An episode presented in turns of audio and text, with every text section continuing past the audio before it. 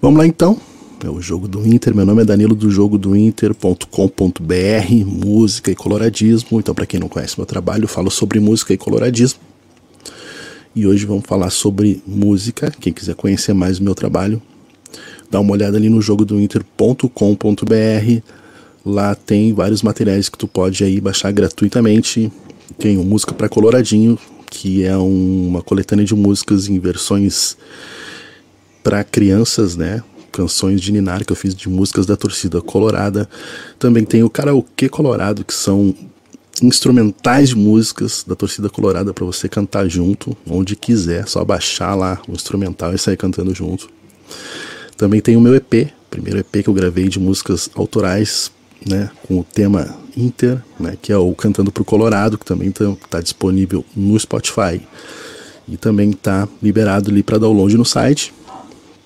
E agora também o Guia Prático Teclado para Colorados, que hoje inclusive eu vou disponibilizar aqui dois capítulos. Né? O Guia Prático completo são mais de 10 capítulos e também são 40 vídeos explicativos, né, explicando cada um dos tópicos do guia, né, que é um livro digital, e também tem um módulo bônus que é um módulo de músicas da torcida colorada passo a passo. Isso é, eu te ensino a tocar músicas da torcida colorada no teclado, no piano, passo a passo. Então, nessa nessa minha primeira nessa primeira aula aqui, aula 1, né? Vamos falar sobre fundamentos do teclado e do piano. Então, basicamente, tanto o teclado quanto o piano são dois instrumentos de teclas, né? E qual é a diferença entre os dois? A diferença é que o piano ele é um instrumento acústico, isso é, ele é um instrumento que funciona através do acionamento da tecla, que vai lá, tem um martelinho que bate numa corda que emite uma nota de forma acústica e essa nota reverbera a partir do seu daquele tampo que tem do piano de forma acústica. Já o teclado, o teclado eletrônico, ele é acionado também por teclas, mas existe um banco de dados que na verdade ao, ao, ao pressionar a tecla do teclado, ele vai lá, aciona o banco de dados e emite uma nota de forma eletrônica. Então, basicamente, as diferenças são essas, mas a técnica praticamente é a mesma, né? a teoria é a mesma. No entanto, outra diferença que a gente tem também são o peso das teclas. O piano né, vai ter um peso muito maior das teclas e o teclado vai ter um peso mais leve. No entanto, alguns teclados eletrônicos, alguns uh, pianos elétricos também já tentam, já emulam o peso das teclas do piano.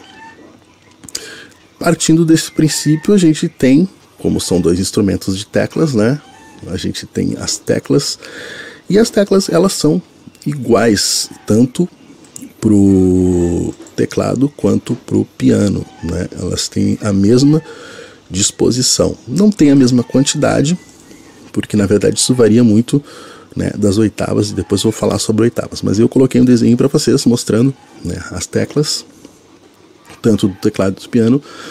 Essa quantidade de teclas, o tamanho do teclado vai depender muito do que ele se propõe, isso é, se ele é um teclado de uma oitava, de duas oitavas, de três oitavas, assim como o teclado se ele é um teclado de uma oitava, duas oitavas, né, três oitavas, tá, mas o que são oitavas?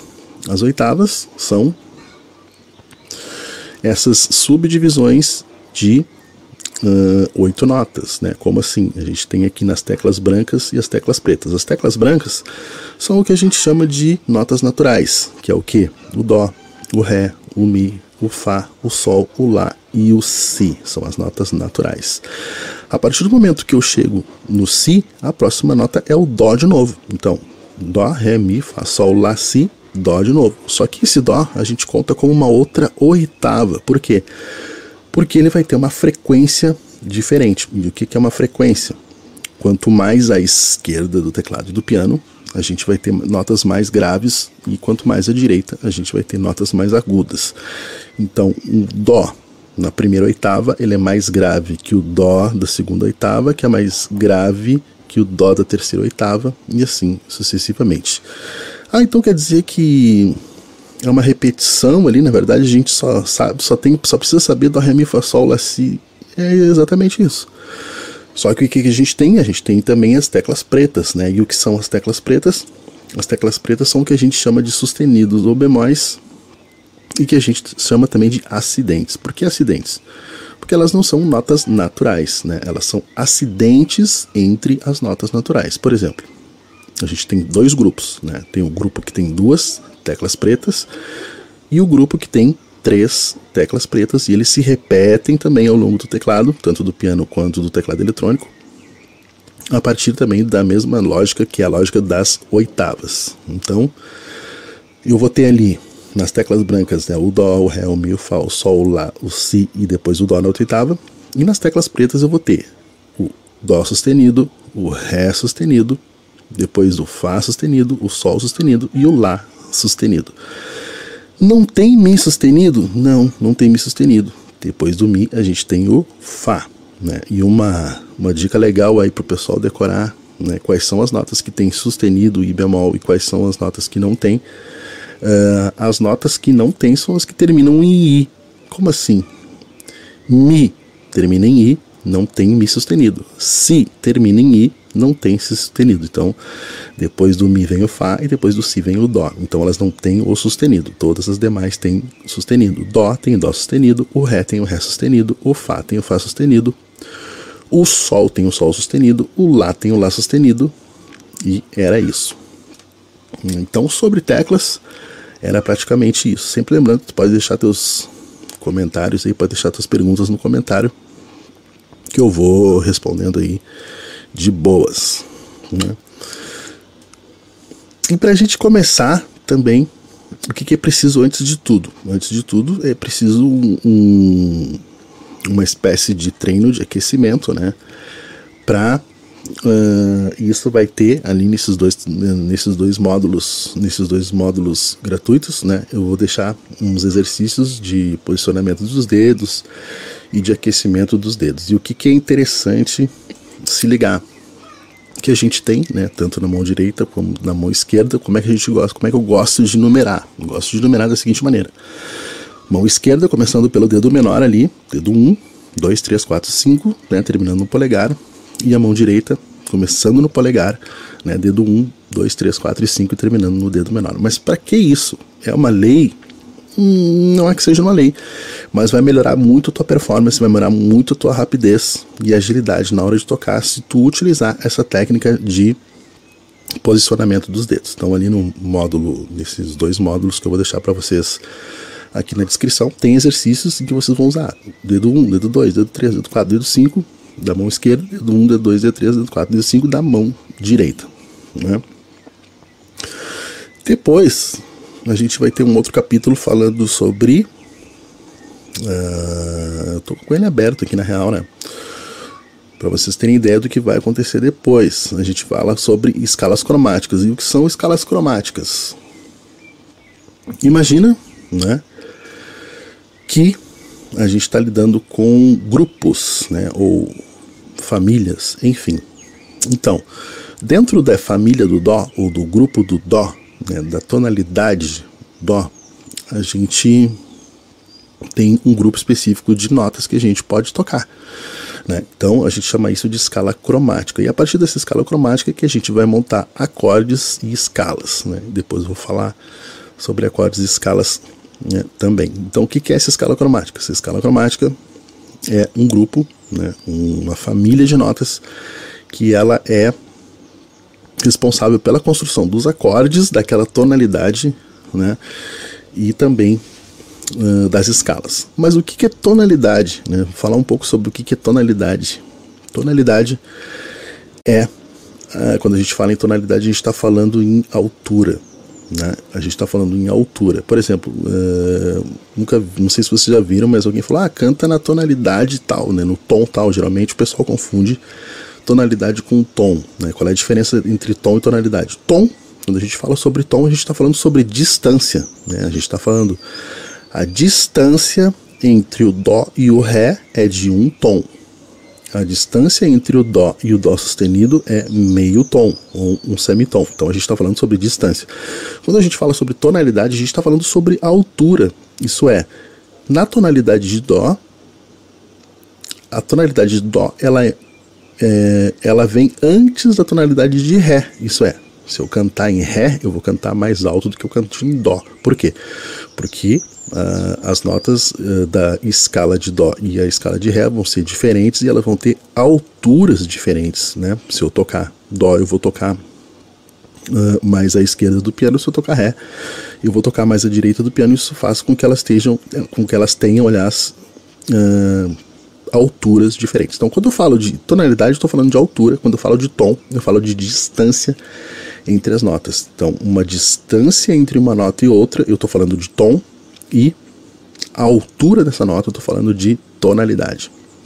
Então, as escalas cromáticas, é, as escalas cromáticas, perdão, elas justamente né, é, definem o que a gente vai poder tocar de nota dentro daquele, daquela tonalidade e o que vai ser possível também para a gente usar quando a gente estiver usando uma escala. Né? Então, vou mostrar aqui para vocês de novo.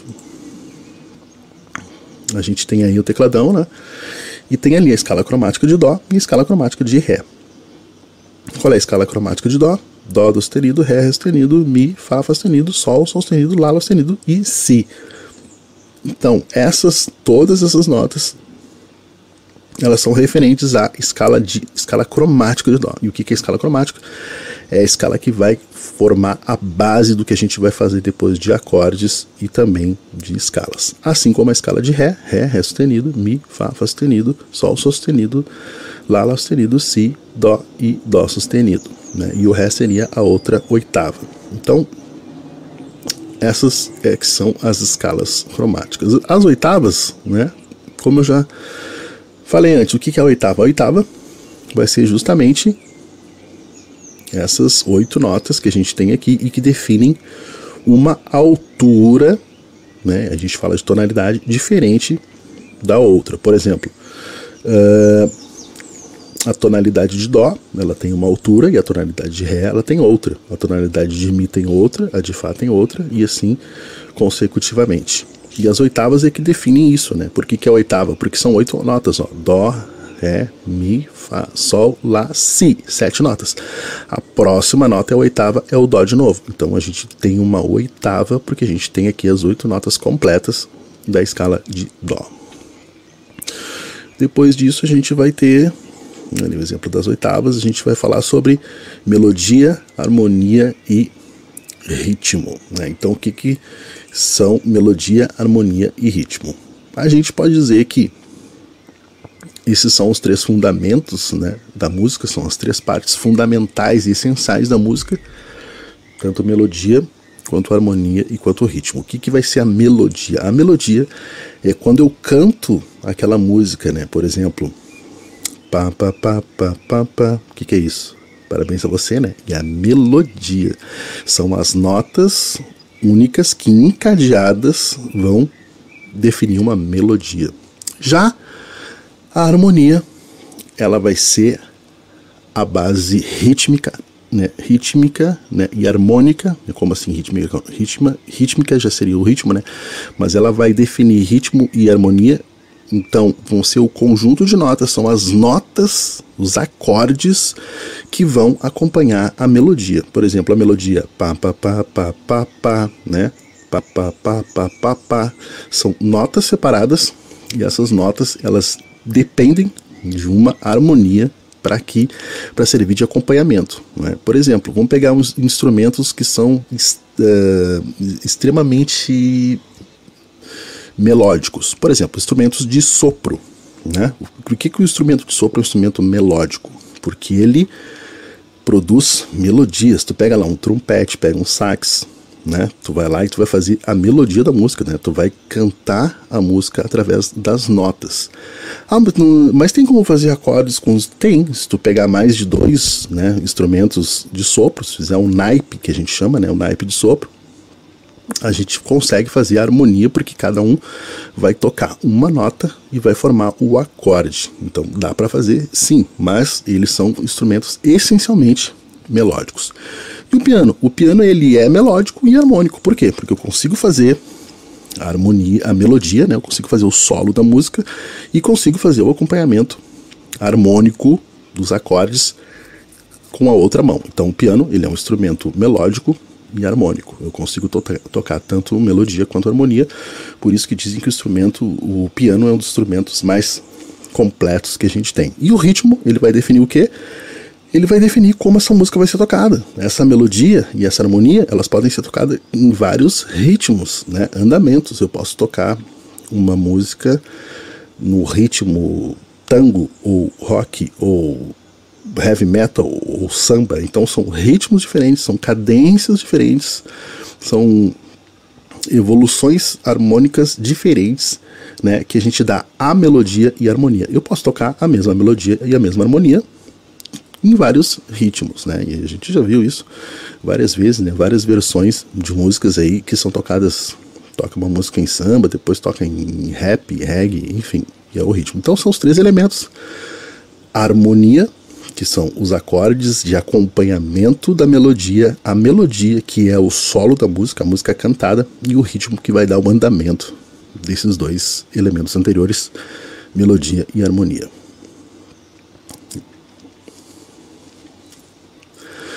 A gente também pode falar sobre. Uh, também tem um capítulo sobre compasso e tal.